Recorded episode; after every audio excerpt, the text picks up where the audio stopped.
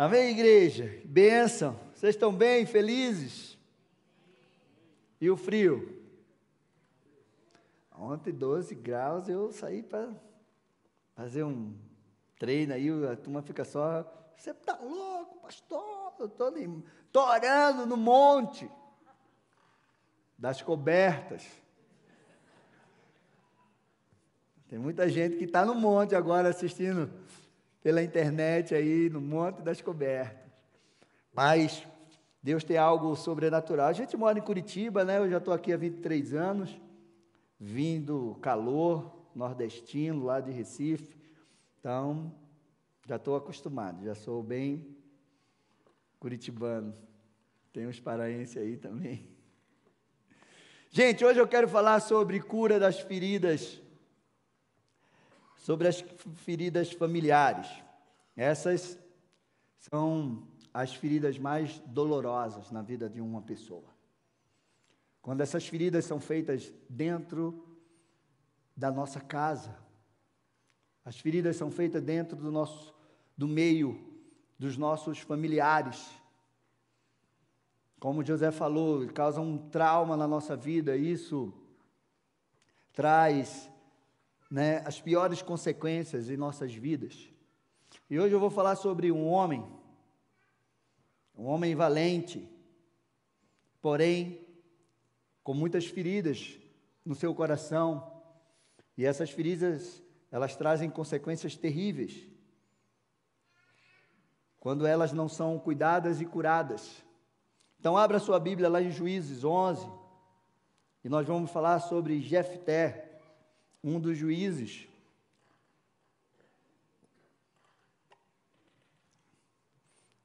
quem nunca foi ferido dentro da sua casa. Tem pessoas que abandonaram suas famílias, sofrem traumas até hoje, porque aquelas pessoas que eram para proteger e amar feriram elas, abusaram de alguma forma, maltrataram expulsaram elas de casa. Tantas coisas que acontecem dentro da família, e é uma ação espiritual muito maligna, porque Satanás ele sabe se ferir você dentro da sua casa, as consequências serão muito piores. Imagina você passando na rua e alguém chega para você passando assim: "Ô, oh, você é feio". Você nem vai ligar. Porque você nunca viu. Mas se alguém dentro da tua casa fala isso para você dia e noite, uma coisa que parece simples, quero te dizer que você vai carregar coisas se você não conseguir se livrar disso. Feio, gordo, você não presta, você não vai dar em nada. Vamos lá. Juízes 11, do 1 ao 13, diz assim: Jefté, o Gileadita, era homem valente, porém, filho de uma prostituta. O pai dele se chamava Gileade. Gileade também teve filhos da sua esposa. Esses filhos cresceram e expulsaram Jefité, dizendo: Você não herdará nada da casa do nosso pai, porque você é filho de outra mulher. Então Jefité fugiu da presença dos seus irmãos e foi morar na terra de Tobi. Ali, alguns homens sem valor se juntaram a ele e o seguiram. Passando algum tempo, os filhos de Amon entraram em guerra contra Israel. Quando os filhos de Amon atacaram, os anciãos, os anciãos de Gileade foram buscar Jefté na terra de Tobi e disseram a Jefté: Venha ser o nosso chefe para podermos lutar contra os filhos de Amon. Porém, Jefté disse aos anciões: Gileade, de Gileade, vocês não são aqueles que me odiaram e me expulsaram da casa do meu pai? Por que vem a mim agora, quando estão em aperto? Os anciãos de Gileade responderam a Jefté: É por isso que agora estamos voltando a você. Venha conosco e lute com os filhos de Amon. Seja o nosso chefe sobre todos os moradores de Gileade. Então Jefté perguntou aos anciãos de Gileade: Se vocês me fizerem voltar para combater os filhos de Amon, e o Senhor os entregar nas minhas mãos, então eu serei o chefe de vocês? E os anciãos de Gileade responderam: O Senhor é a nossa testemunha que faremos como você diz. Então Jefité foi aos anciãos de Gileade e o povo o pôs por cabeça e chefe sobre si. E Jefité proferiu todas as palavras diante do Senhor em Mispa. Jefité enviou mensageiros ao rei de Amon, dizendo: O que você tem contra mim para vir atacar a minha terra? O rei dos filhos de Amon respondeu aos mensageiros de Jefté: É porque quando Israel saiu do Egito, tomou a minha terra desde Armon até o Jaboque e até o Jordão. Devolva-me agora essa terra pacificamente.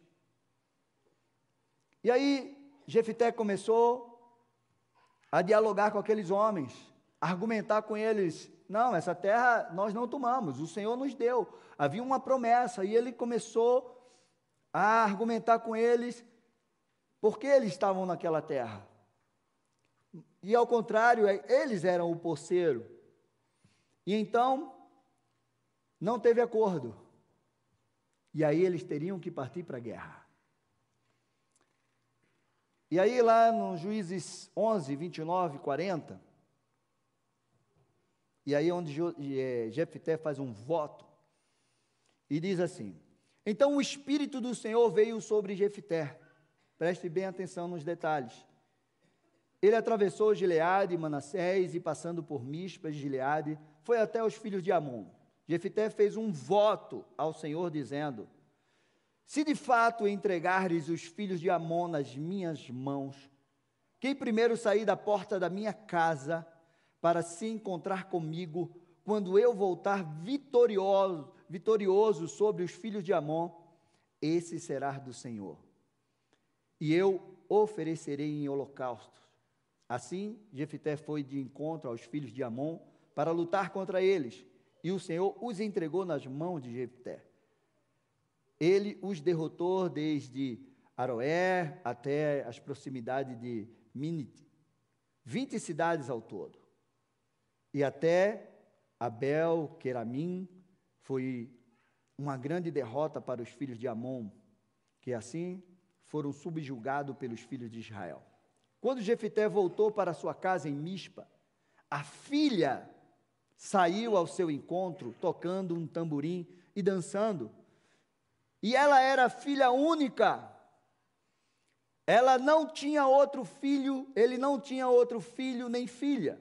Quando Jefité a viu, rasgou as suas vestes e disse: Ah, minha filha, você me prostra por completo. Você passou a ser a causa da minha ruína, porque fiz um voto ao Senhor e não posso voltar atrás. E, e ela disse: Meu pai, você fez um voto ao Senhor. Faça comigo o segundo voto que fez. Agora que o Senhor o vingou dos seus inimigos, os filhos de Amon. E ela disse mais a seu pai: Que me seja concedido isto, deixe-me por dois meses, para que eu vá e desça pelos montes e chore a minha virgindade, eu e as minhas companheiras. E o pai consentiu, dizendo: Vá. Deixou-a ir por dois meses. Então ela se foi com as suas companheiras e chorou sua virgindade pelos montes. Ao fim de dois meses, ele voltou para seu pai, que ele fez segundo o voto que tinha feito. Assim, ela nunca teve relação com homem algum.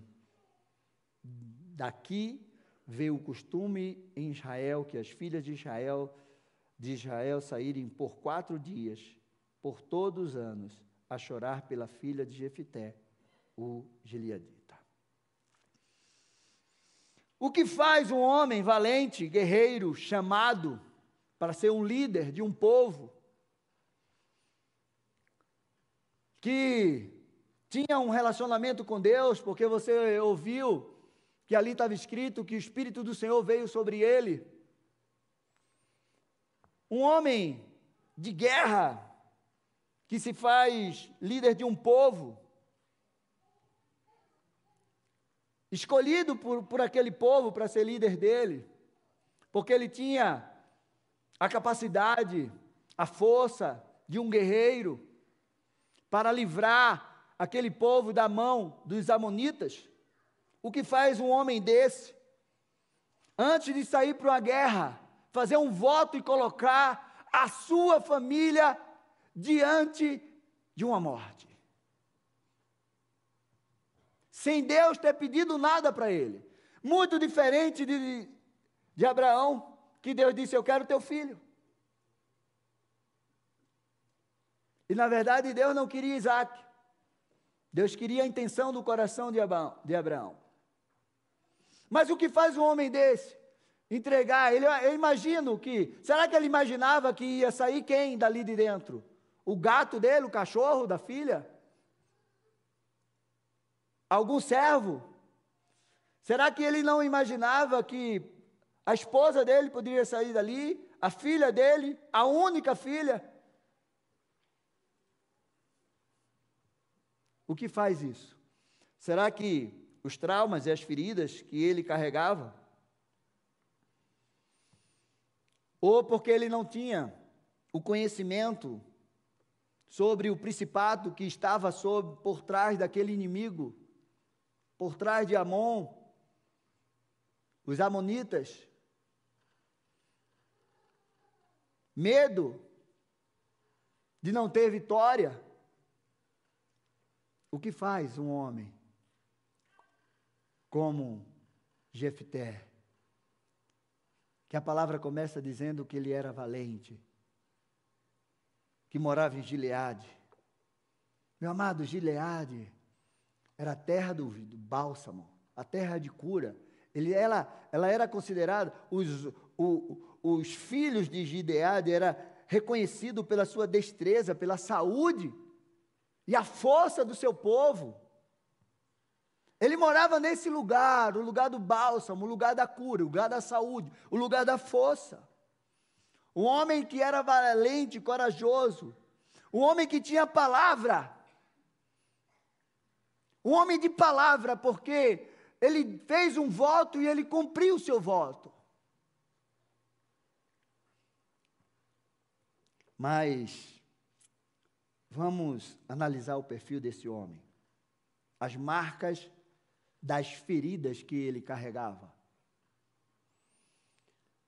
A primeira, filho de uma prostituta, bastardo. Você sabe a consequência disso? Você imaginando, você imagina esse menino crescendo o tempo todo, sabendo que a mãe dele era uma prostituta? E que todos deveriam xingar, chacoalhar, porque os seus irmãos, seus meios irmãos, falavam isso todo dia para ele. Você não faz parte da nossa família.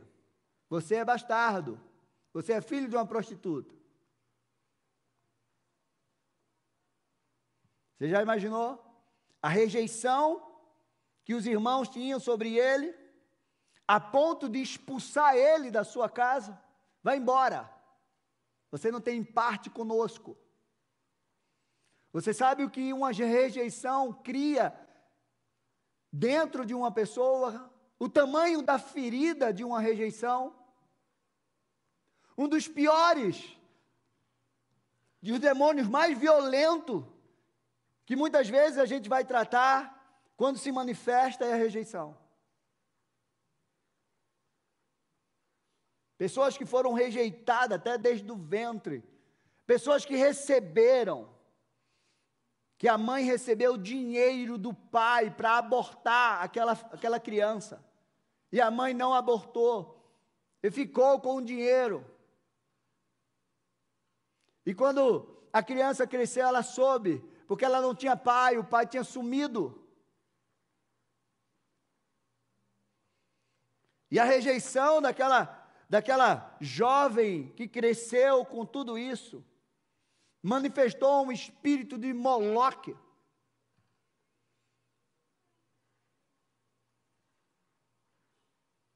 Desprezado pelo pai, desprotegido. Você já imaginou o pai agia pacificamente diante dos filhos que rejeitavam, que mandou, mandou embora, e o pai não fez nada para proteger Jefté? Você já imaginou o espírito da orfandade tocando o coração desse, desse homem.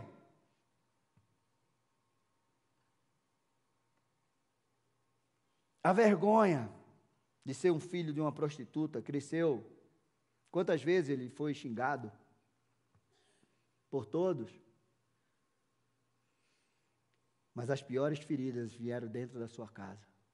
Porque que, se dentro da tua casa ele não é protegido. Fora, vai ser muito pior.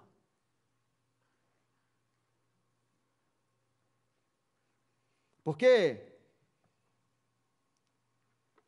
quando uma criança não tem quem proteja lá fora, as pessoas não vão considerar. Não tem pai, não tem mãe, não tem ninguém que proteja, então vamos massacrá-lo. Porque quando tem um pai que protege, vai brincar. Meu filho, quando era pequenininho, que ele foi para a escola, novinho, chegou em casa mordido. O menino mordeu aqui nele, ó. ele tinha uma bochechinha bem. No frio chega, ficava vermelhinho, Lucas. Mordeu aqui. Quando ele chegou em casa mordido, o que é que aconteceu, gente? O que é que aconteceu? O urso e a leoa foi lá. A Mega é pequenininha, mas toque no filho dela para ver. Foi lá. Eu disse, filho, olha, você aprenda a se defender mas a gente foi lá. E é exatamente isso que os filhos. Eu lembro que eu cresci sem pai. Eu não tive pai. Meu pai abandonou minha mãe logo cedinho. E, mas eu tinha três irmãos mais velhos do que eu. E eu tinha um irmão, eu tenho ele ainda, que ele praticava remo, musculação. Então ele era. E ele me levava para a igreja, para a escola de bicicleta. E aí a gente se mudou e foi morar em outro bairro. E lá tinha uns caras que também era. E esses caras pegavam todos os piados da rua e dava couro. Passava, tirava onda, dava, como é que chama? Cascudo, né? E um dia eu estava lá jogando e tá, e o cara grandão veio e para cima de mim eu disse: Espera aí, você vai conhecer meu irmão? Vai lá, chama teu irmão. Aí eu vinha passando com a bicicleta, eu na garupa assim, meu irmão parou na frente da casa dele e disse: Vem cá. Você tocou nele? Não, se você tocar nele de novo, você vai ver o que, é que vai acontecer com você. Pronto, eu morei naquele bairro três anos, aquele cara nunca tocou em mim.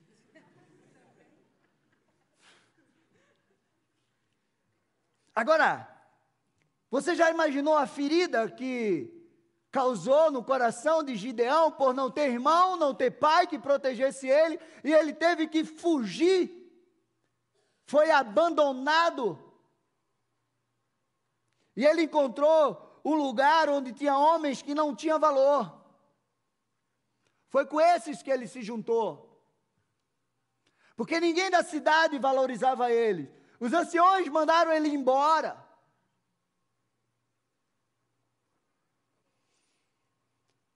Meu amado, a dor do desprezo, a ferida da rejeição, do abandono, da orfandade, causa um estrago muito grande na vida de alguém. Rejeição, vergonha.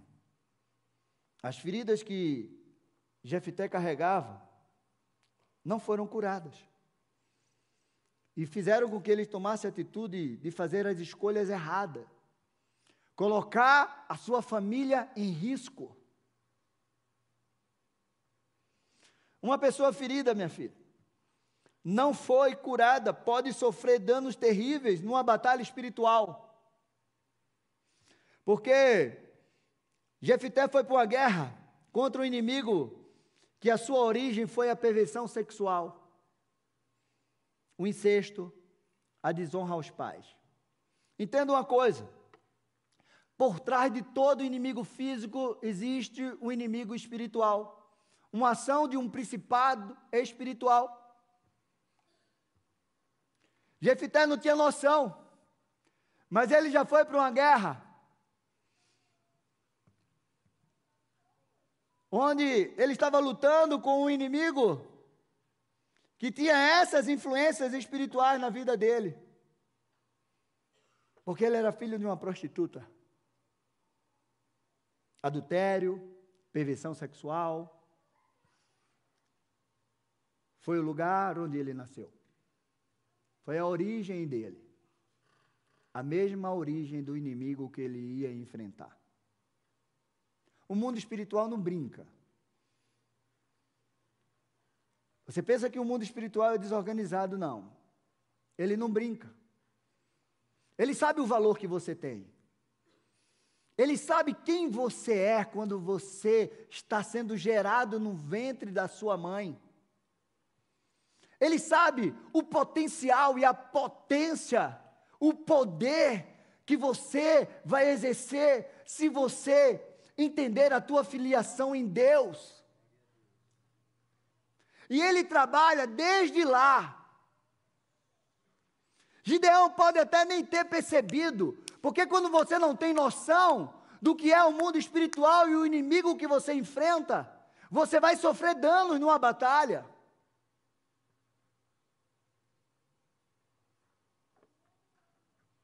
Amon e Moabe surgiram de uma relação sexual das filhas de Ló com ele. Ló e sua família moraram em Sodoma, uma cidade que foi destruída pelo Senhor. Por conta da perversão, do pecado, da imoralidade, da sodomia, era aquilo tudo era abominável ao Senhor. Sodoma e Gomorra foram queimadas com fogo, chuva de fogo e enxofre. E se você lembra da história, quando Ló se apartou de Abraão, Abraão disse: Ló, chega, não dá mais para você ficar comigo. Então, escolhe um lado. E aí Ló escolheu a, as campinas do Jordão e foi para lá, com a sua família, morar lá em Sodoma e Gomorra. E ali, algo de muita perversão.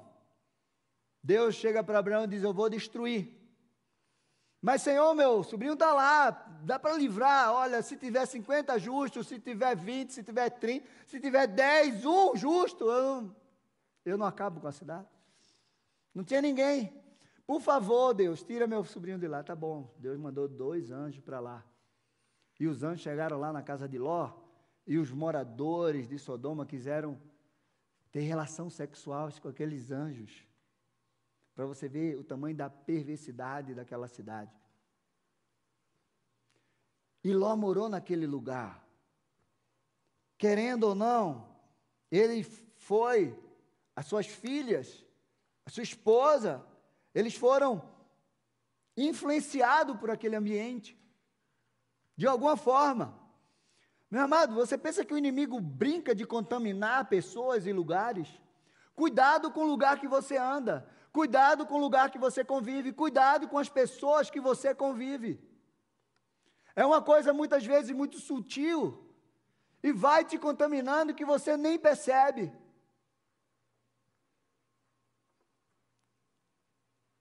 Preste atenção. Gênesis 19, 30 e 36, para você entender aquilo que eu estou falando. Ló partiu de Zoar e habitou no monte, ele e as duas filhas, porque receavam permanecer em Zoar. Ló habitou numa caverna, e com ele as duas filhas. Se você lembra, a mulher de Ló morreu, virou estátua de sal. Porque os anjos disseram: vocês vão sair dessa, desse lugar, não olhem para trás. Para você entender a influência que aquela cidade causou naquela mulher, que ela olhou para trás. Ela quis ver.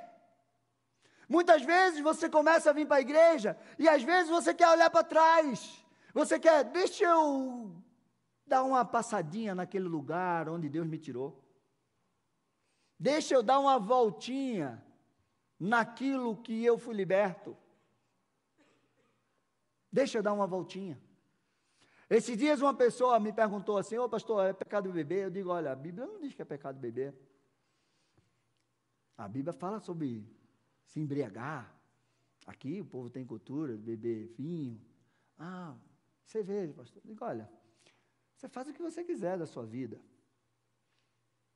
Eu sempre falo isso. Eu sei de onde Deus me tirou. Eu comecei a beber ponche. É vinho, maçã picada, refrigerante, misturado. Com 15 anos. Depois eu estava tomando cerveja, depois eu estava tomando pinga, vodka, rum, uísque, cachaça, tudo. Mas eu comecei tomando ponche. Foram 12 anos nessa desgraça. E essa desgraça quase acabou com a minha vida de acidente, quase destruiu meu casamento. Começou ali, com um copinho de ponche. E quando eu parei de beber, foi um mês e meio, depois de 12 anos bebendo quase todos os dias, praticamente. Foi um mês e meio para parar de beber. E para parar de beber, eu tive que ir para a igreja todo dia, ler a palavra todo dia, todo dia, todo dia, de segunda a segunda, gente. Em um mês e meio eu parei de beber. Às vezes eu digo para a pessoa, vem na igreja uma vez por semana, pelo menos. Ah, pastor, é difícil, eu venho de 15 em 15 dias. Pastor, como é que eu vou me libertar disso, pastor? Como eu vou me libertar da pornografia? Como eu vou me libertar da bebida? Meu irmão, você tem que ler a palavra todo dia. Você tem que orar todo dia, você tem que jejuar, você tem que estar na igreja todo dia, você tem que ouvir a palavra todo dia.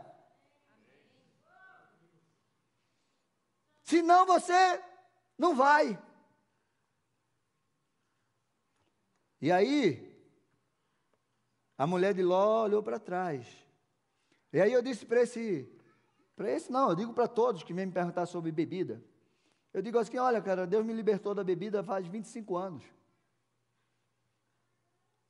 Eu não encheiro. Ah, pastor, ah, eu poderia tomar uma cervejinha? Ah, eu poderia tomar uma taça de vinho, que aqui é tão frio e é tão comum. Poderia. Eu não quero nem cheirar. E uma vez eu disse para um homem, porque eu fui na casa dele várias vezes, a mulher, a mulher dele se endemoniava. E ele dizia: Eu frequento um bar, pastor. Eu digo: Como é que tu vai para a igreja, vai para o bar beber, cara? Ah, porque meus amigos, eu tenho que ser crente, né, pastor? Eu tenho que ir lá, senão ah, na minha casa tem uma cervejinha. Eu digo assim: olha, cara, teu filho tem quantos anos? Ah, meu filho tem. Eu digo: olha, quando esse menino entrar na faculdade, vão oferecer bebida, sexo e droga para ele todos os dias. E aí, passou um tempo, ele saiu da igreja, se afastou, foi para não sei aonde, não sei aonde, passou o tempo. E um dia eu vi a foto do filho dele assim, ó, no estádio, do Atlético, com um copão de chope maior do que ele. Por quê? Meu pai tomou uma cervejinha, eu também posso tomar. E uma das coisas que eu tomei posição na minha vida foi isso. Eu disse: meus filhos nunca vão me ver bebendo. Meu filho tem 22 anos, minha filha tem 18. Todos os dias, quando ele entrou lá no Cefete, eu disse, filho, vão te oferecer. E todos os dias ele chegava, pai, me ofereceram maconha hoje. Me ofereceram bebida. Me ofereceram sexo. Eu digo, diga não, filho. Diga não. Porque seu pai começou com um gole. Tudo começa com um gole. A mulher de Ló olhou para trás. E às vezes a gente quer olhar para trás. Deixa eu dar só uma voltinha naquele lugar que Deus me tirou. Ela virou estátua de sal. Ló habitou numa caverna e ele, suas duas filhas. A mulher tinha morrido. Então a primogênita disse à mais moça: Nosso pai está velho, e não há homens na terra que venha a unir-se conosco, segundo o costume de toda a terra. Venha, vamos embebedá-lo com vinho. Deitemo-nos com ele e concebemos a nossa descendência, a descendência do nosso pai. Naquela noite, deram de beber vinho ao seu pai. E, entrando a primogênita, se deitou com ele, e sem que ele notasse, nem quando ela se deitou, nem quando se levantou. No dia seguinte, a primogênita disse à mais nova: Ontem à noite deitei-me com meu pai. Vamos embebedá-lo também esta noite? Entre e deite-se com ele, para que preservemos a descendência do nosso pai. De novo, naquela noite deram beber vinho a seu pai. Entrando, a mais nova se deitou com ele, e sem que ele notasse, nem quando ela se deitou, nem quando se levantou. Cachaça. E assim, as duas filhas de Ló ficaram grávidas do próprio pai. A primogênita deu à luz a um filho e lhe deu o nome de Moabe. Este é pai dos Moabitas, até o dia de hoje. E a mais nova também deu à luz a um filho e lhe deu o nome de Ben a mim. Este é o pai dos Amonitas, até o dia de hoje. Dá para você entender agora com quem Jefité estava lutando? Qual o principado que atuava na vida desse povo, dos Amonitas? Perversão sexual, bebedice, desonra ao pai, incesto. O mundo espiritual não brinca. Jefité estava indo para uma guerra com um inimigo que tinha uma, uma uma, uma ação espiritual de um principado que atuou na vida dele. E ele nem percebeu a influência que ele estava recebendo. Meu amado, a ação desse principado atinge diversas áreas. Quando nós vamos estudar os Amonitas, eles trazem cegueira espiritual, eles assassinam a herança e a promessa de Deus. Quem era a herança de Jefté? A filha dele. A única filha. Eles insistem em abrir portas de pecado e hospedar espíritos imundos. Essa é a ação dos amonitas, quando nós vamos estudar o principado que age por trás daquele povo.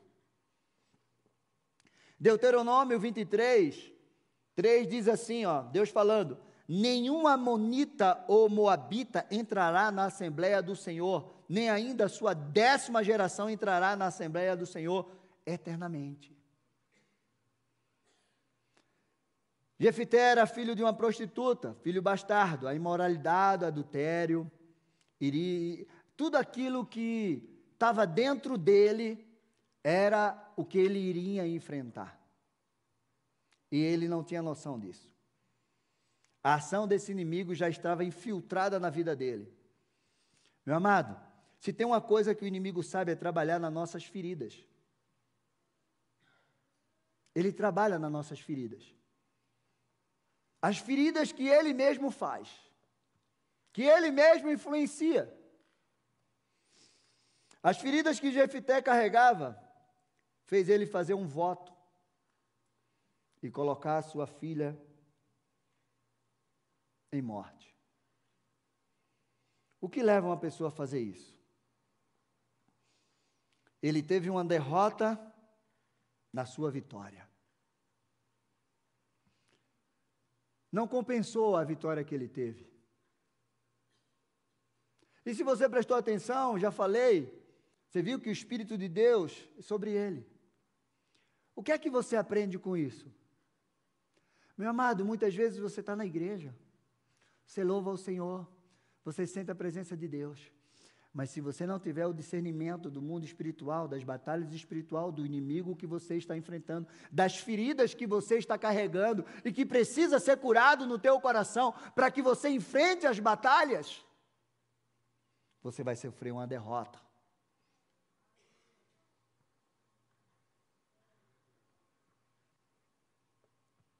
Você precisa ter a noção.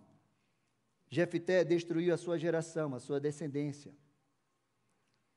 As feridas que não foram saradas no coração dele, fez ele sofrer a pior derrota da sua vida. A pior derrota.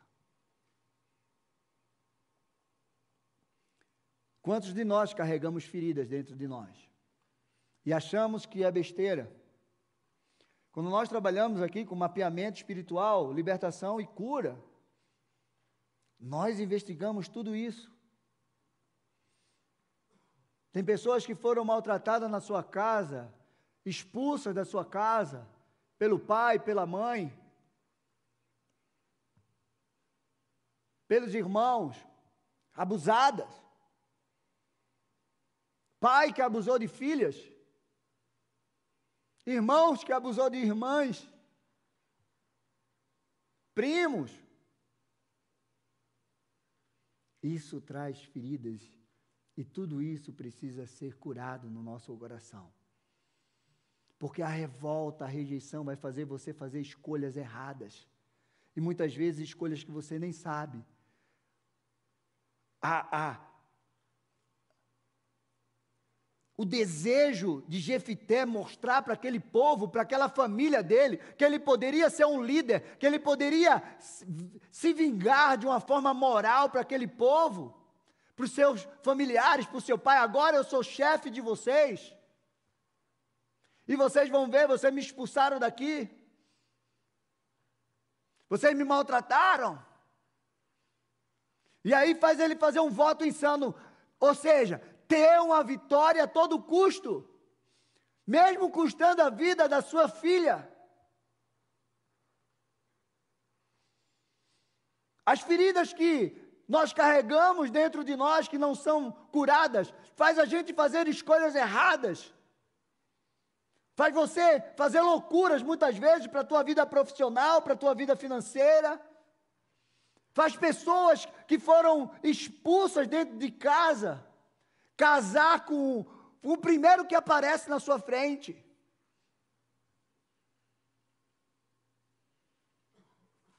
É muito sério, gente. É muito sério.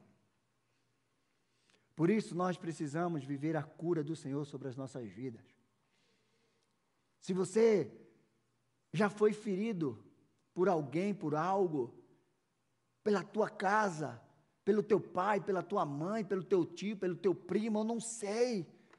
Pelo teu patrão, pelo teu professor, eu não sei. Por aqueles que poderiam te proteger, mas não te protegeram. Se você carrega feridas, isso te fez tomar atitudes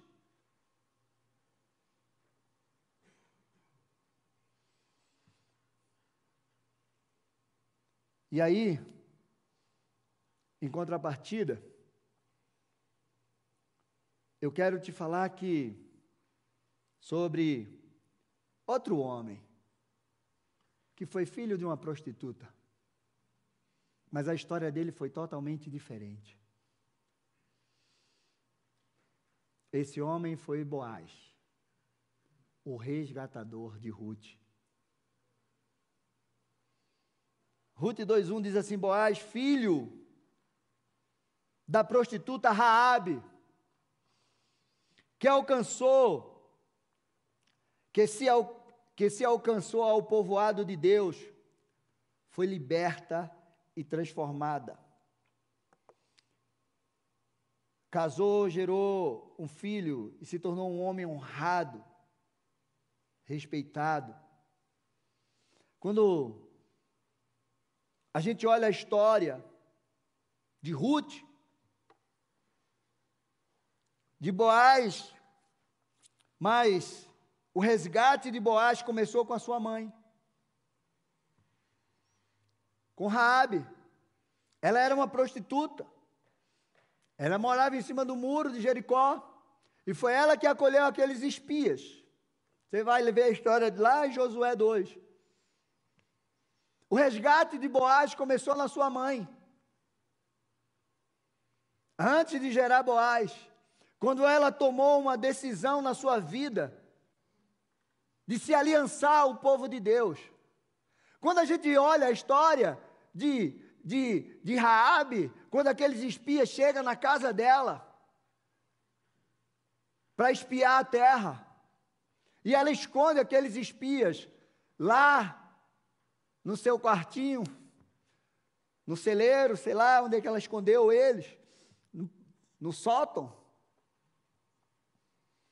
E aí ela vai lá. E quando ela chega lá, lá em Josué 2, o versículo 1 diz assim: Da localidade de Sitim, Josué, filho de Nun, enviou secretamente dois espias, dizendo: Vão e observem a terra e a cidade de Jericó. Versículo 8: Eles foram, entraram é, é, na casa de uma mulher prostituta cujo nome era Raabe e pousaram ali. Versículo 8 agora. Antes que os espias se deitassem, Raabe foi aonde eles estavam no terraço e lhe disse: Bem sei que o Senhor deu esta terra a vocês, e que o povo, e que o pavor que vocês estão causando caiu sobre nós, e que todos os moradores da terra estão se derretendo de medo, porque ouvimos que o Senhor secou as águas do mar vermelho diante de vocês quando saíram do Egito. Também ouvimos que vocês fizeram o que vocês fizeram com os dois reis dos amorreus, Seom e Og, que estavam do outro lado do Jordão, os quais vocês destruíram. Quando ouvimos isso, o nosso coração se derreteu, todos ficamos desanimados por causa da presença de vocês, porque o Senhor, o Deus de vocês, é Deus de, em cima e nos céus e embaixo da terra.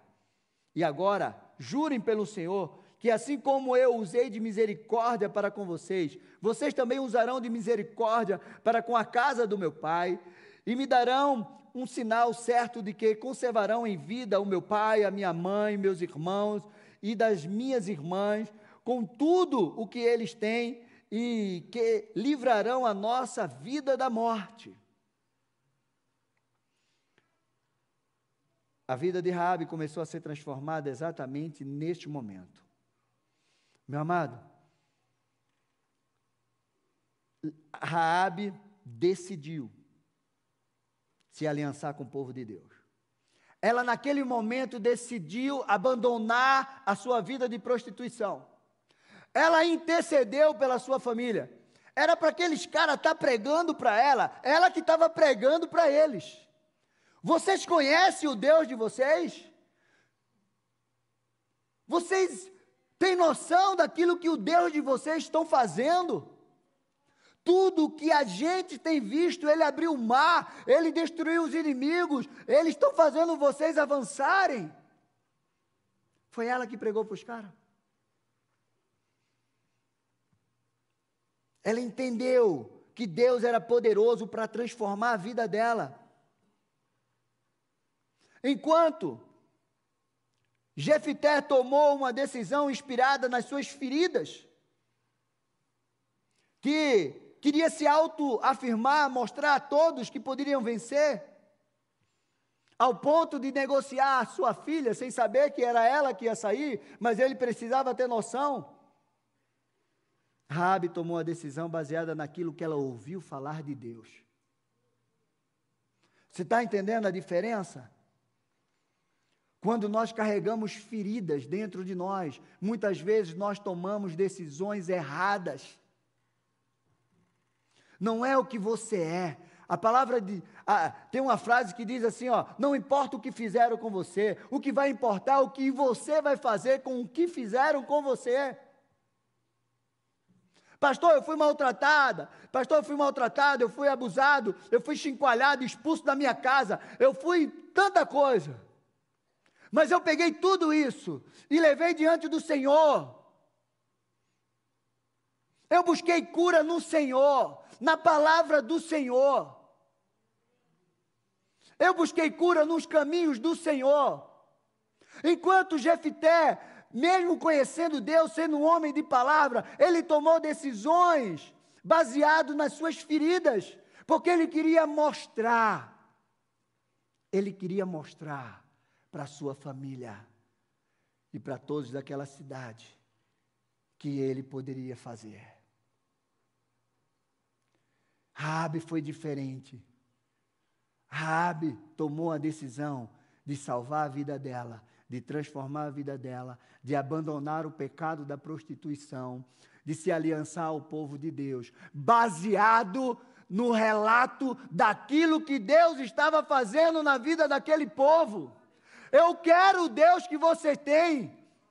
Vocês não me contaram o que ele faz, mas eu estou vendo e eu quero esse Deus. E eu mais, eu quero ele e eu vou levar ele para minha casa, eu vou levar ele para minha família, a minha família que não mora comigo, a minha família que não está aqui, mas eu vou lá, vou buscar todos eles, porque quando vocês entrarem aqui, eles vão ver o que o Deus de vocês vai fazer nessa cidade. Mas eu quero que vocês salvem a minha família. E aí, eles deram um sinal, um cordão de escarlate na porta que simboliza o sangue de Jesus. E aquela mulher, de uma prostituta, foi com o povo de Deus, casou com um homem e gerou um filho chamado Boaz. E Boaz foi um homem próspero, abençoado, que resgatou Ruth e que teve um filho chamado Obed, e aí foi e chegou na genealogia de Jesus Cristo. Aí de repente você chega para mim e diz assim, pastor, você não sabe o quanto eu fui ferido, ferida. Deus é poderoso para curar todas as tuas feridas. E tudo aquilo que você sofreu, a tua geração não vai sofrer porque tudo aquilo que eu sofri, o que a cachaça fez na minha vida, não tocou na vida dos meus filhos. De onde Deus me tirou, meus filhos nunca foram e nunca vão em nome de Jesus.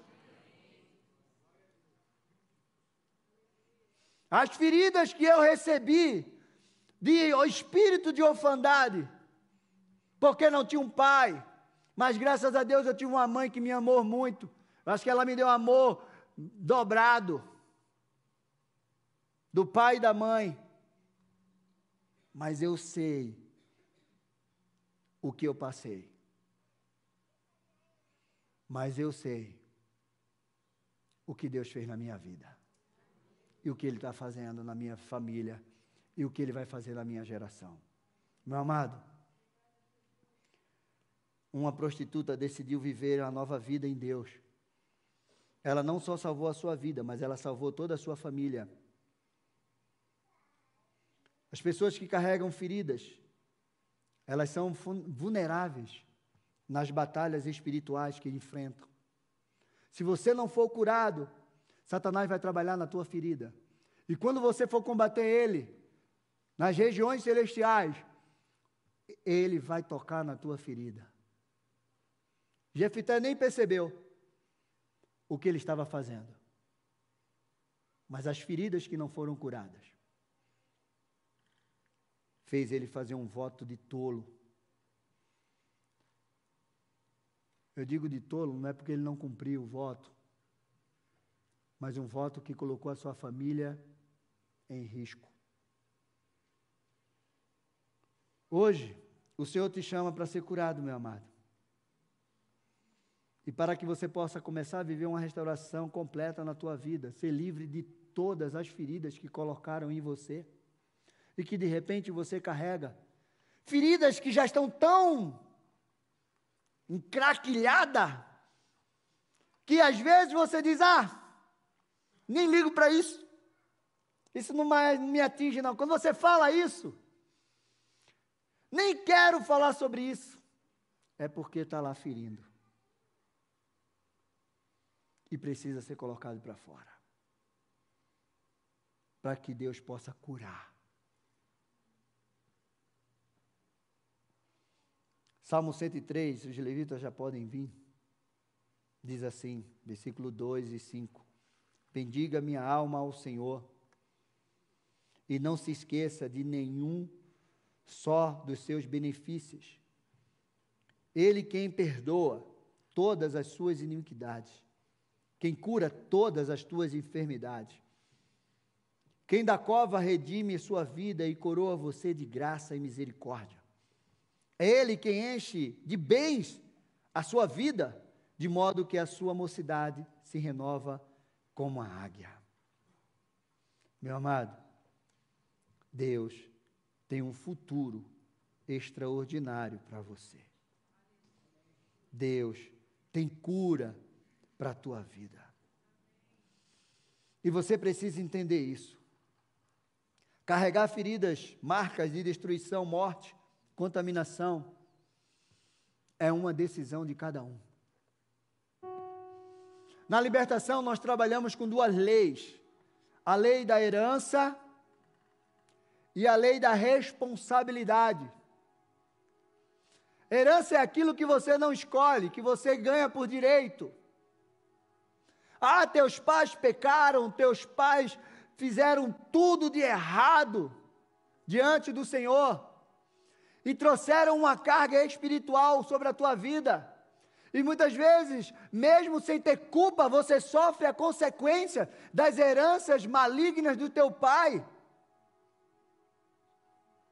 Porque, da mesma forma que nós recebemos o DNA dos nossos pais biológicos, nós recebemos também o DNA espiritual. Você não tem culpa daquilo que teus pais fizeram mas você sofre uma consequência. E quando você tem um entendimento, você quebra, você rejeita e você faz uma nova aliança com Deus. Ah, é, pastor? É, é assim mesmo. Sabe uma mãe que que está grávida e ela se droga e ela é, tem uma vida totalmente desregrada? Ela fuma, ela bebe, ela toma droga. E aí o filho nasce doente. Ele tem culpa? Não. Mas ele está sofrendo a consequência do erro da sua mãe. Aí vem a lei da responsabilidade. O que é a lei da responsabilidade? Eu sou responsável por mim a partir do momento que eu tenho conhecimento A herança que meus pais trouxeram para mim é essa. Eu não quero. Porque agora eu tenho um entendimento e conhecimento que isso aqui não serve para mim. Não é isso que eu quero passar para os meus filhos. Não é isso que eu quero viver. Então eu sou responsável pelas minhas escolhas.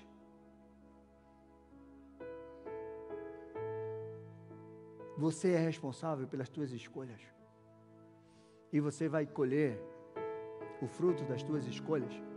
Isso é a lei da responsabilidade.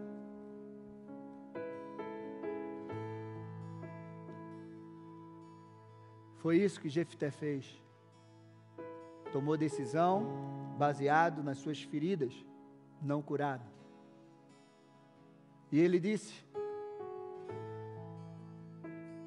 Você, filha. É como se ele tivesse dito assim, ó, não adiantou nada a minha vitória. Não valeu a pena. Agora eu vou perder você e minha descendência. Tem muita gente que sai de casa revoltado com o pai, com a mãe. E a qualquer custo quer se dar bem na vida profissional.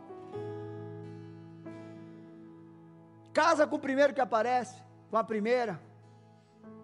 Se enrosca em um monte de coisa erradas, porque quer provar. Isso não cura. Isso não cura. Quem te cura é o Senhor, é a palavra dEle, é o Espírito Santo que habita em você. Mas você precisa ter todo esse entendimento e colocar diante do Senhor. Feche os teus olhos por um momento.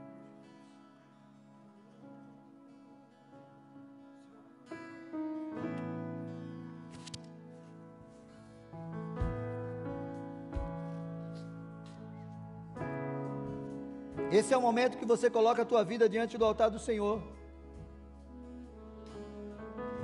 Ele é o Deus que te sara. Hoje o Senhor te chama para ser curado, para começar a viver a restauração completa, ser livre de todas as feridas.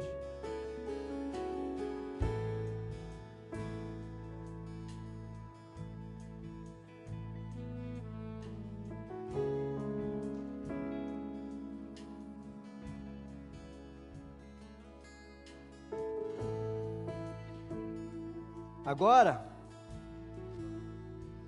não vai importar o que fizeram com você. O que já foi feito, foi feito. Às vezes, pessoas nos ferem, pais, amigos, cônjuges, porque eles também foram feridos. Ou eles não tinham noção daquilo que estavam fazendo. Mas o que importa é o que você vai fazer com tudo isso. O que você vai fazer com o que fizeram com você? Hoje é dia de você dar um basta nisso. Você que está em casa nos assistindo, hoje é dia de você dar um basta e dizer: Senhor, eu quero recomeçar. Eu quero ser curado de todas as feridas que eu carrego. Aquelas que eu coloquei lá no baú, porque eu não quero nem ouvir falar. O tempo não vai curar as tuas feridas. A distância não vai curar as tuas feridas. Se você precisar hoje sair daqui, ligar para alguém para pedir perdão, você vai fazer isso, porque isso vai trazer cura para você. Se você precisa perdoar alguém hoje, você vai fazer isso. Se você precisa pedir perdão, você vai fazer isso. Se você precisa ir até alguém hoje e dizer: Olha, eu carrego essa e essa e essa, essa mágoa de você, porque você fez isso, isso e isso comigo, mas eu te perdoo, e eu quero dar um basta nisso tudo, porque eu não quero mais carregar essas feridas, o qual o inimigo vem me assolando através dela. E eu venho tomando decisões erradas na minha vida. Fica de pé, igreja. Eu quero orar por você aqui na frente. Sai do teu lugar. Vem colocar a tua vida diante do Senhor hoje. Vem colocar o teu coração. Pastor, eu não sofri nada disso. Mas eu quero entender aquilo que Deus tem para mim. Sai do teu lugar e vem. Vem para pertinho aqui, ó, pode vir para pertinho, para que todos possam chegar até aqui. Porque hoje é uma noite de cura. Hoje é uma noite de libertação para a tua vida. Pastor, eu estou preso em alguma coisa. Eu estou preso em algum cativeiro. Seja qualquer cativeiro dos do vício. Ah, eu aprendi a beber com meu pai. Eu aprendi a ver pornografia com meu pai. Ah, eu aprendi a ser violento com o meu pai, porque eu sofri tanto, tanta violência que hoje eu sou violento. Eu não sei o que é que você aprendeu, o que você sofreu na tua infância que hoje você carrega. Mas eu quero te dizer que hoje é noite de cura. E você pode ser curado nesta noite, liberto, transformado pelo poder de Deus, pelo poder da palavra de Deus, por aquilo que você vai colocar diante do altar do Senhor. Chega, chega de tomar decisões, chega de carregar feridas que já poderia ser curada na tua vida. Chega disso. Hoje é o dia. O Senhor não te trouxe aqui à toa. Você que está em casa, coloca agora a tua vida diante do altar do Senhor. Nós vamos fazer uma oração aqui. Nós vamos fazer uma oração aqui. E você vai repetir essa oração. E depois, vou orar com você. Hoje é dia de você deixar aqui nesse altar Tem coisas que você acha que é o estilo de vida para você, não, é um cativeiro.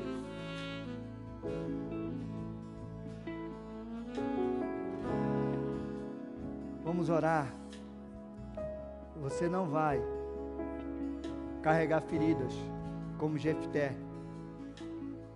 Você vai deixar na cruz de Cristo. E você vai viver a libertação, a cura, a aliança e uma geração poderosa nessa terra, como foi Ruth, como foi Raabe que tomou aquela decisão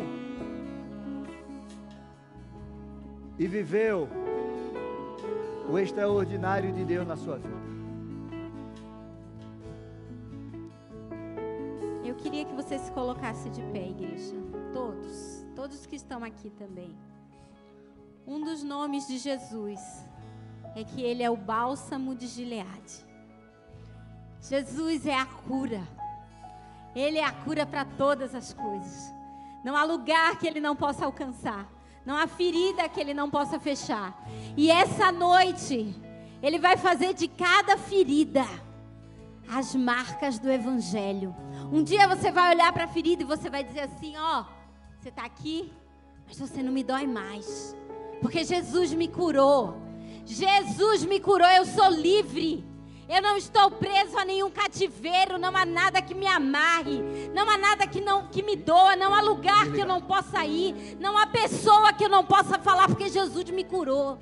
Jesus me curou, Jesus me curou. E eu quero que todos, e você também que está em casa, repitam comigo essa oração. Nós vamos nos desligar agora de toda a ferida do passado. Amém? Em nome de Jesus, todos nós.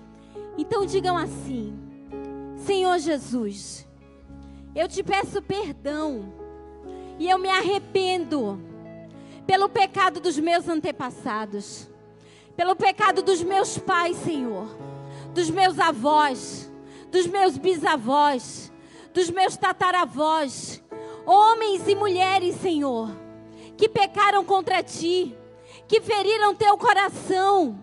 Senhor, eu coloco agora cada um desses pecados aos pés da tua cruz. Senhor, eu rejeito todo espírito de violência, todo espírito de prostituição, de vício. Ah, Deus, eu fui ferido. Eu, eu perdoo agora. Eu perdoo agora o meu abusador. Eu perdoo agora aquele que me violentou, que denegriu a minha imagem, que me humilhou. Senhor, eu coloco toda a rejeição agora aos pés da tua cruz. E eu cubro com o teu sangue. E no mundo espiritual, falem, fale igreja. Eu me desligo agora. Espírito maligno das trevas. Eu não tenho parte contigo, Satanás espírito de prostituição, eu não tenho parte contigo. De perversão sexual, eu não tenho parte contigo. Espírito de ocultismo, Eu me desligo de você. Eu me desligo de toda amargura, de toda ferida, de todo trauma na minha infância. Eu me desligo de todo trauma no ventre da minha mãe. Eu me desligo agora, porque a cruz de Cristo tem poder para salvar. A cruz de Cristo tem poder para me libertar. Nenhuma maldição virá sobre mim, porque pelas tuas pisaduras, Senhor, eu sou sarado. Eu sou sarado. Em nome de Jesus, está desligado pelo poder da cruz de Cristo. Aleluia. Aplauda o Senhor. Você é livre. Você é livre. Receba, receba o poder do Evangelho, que não é feito de palavras, mas é o poder para salvar, para curar, para libertar. Aleluia.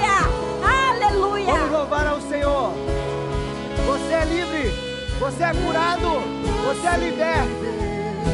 Não desistiu de mim, sua destra me sustenta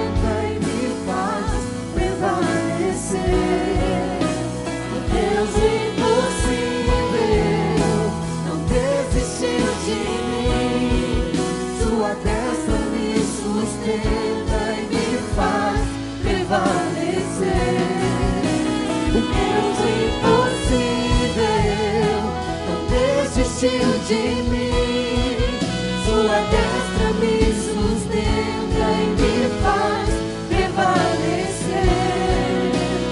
Deus impossível não desistiu de mim. Sua destra me sustenta e me faz prevalecer. Deus impossível. Aleluia.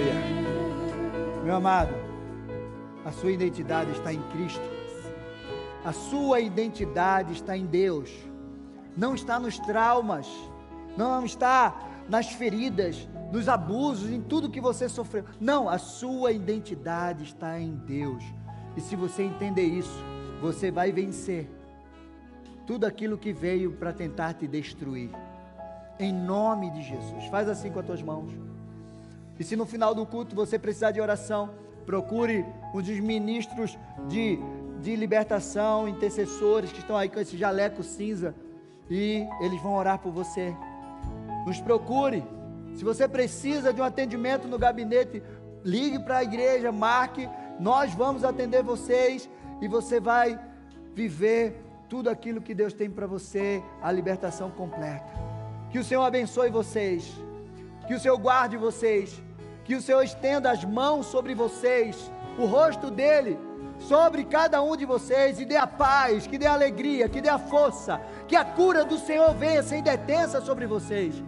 Que o novo tempo do Senhor venha sobre a tua vida.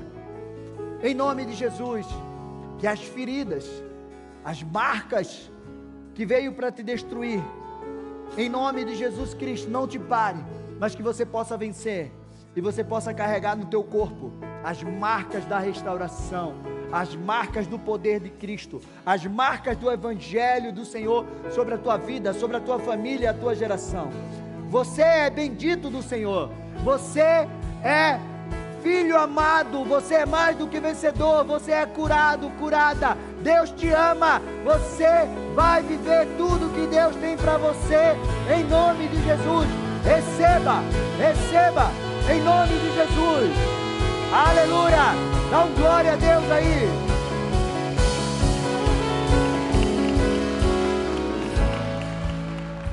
Que Deus abençoe você que está em casa, que Deus abençoe. Vão na paz para um final de semana de vitória. Domingo, ó, amo, amo vocês em Jesus.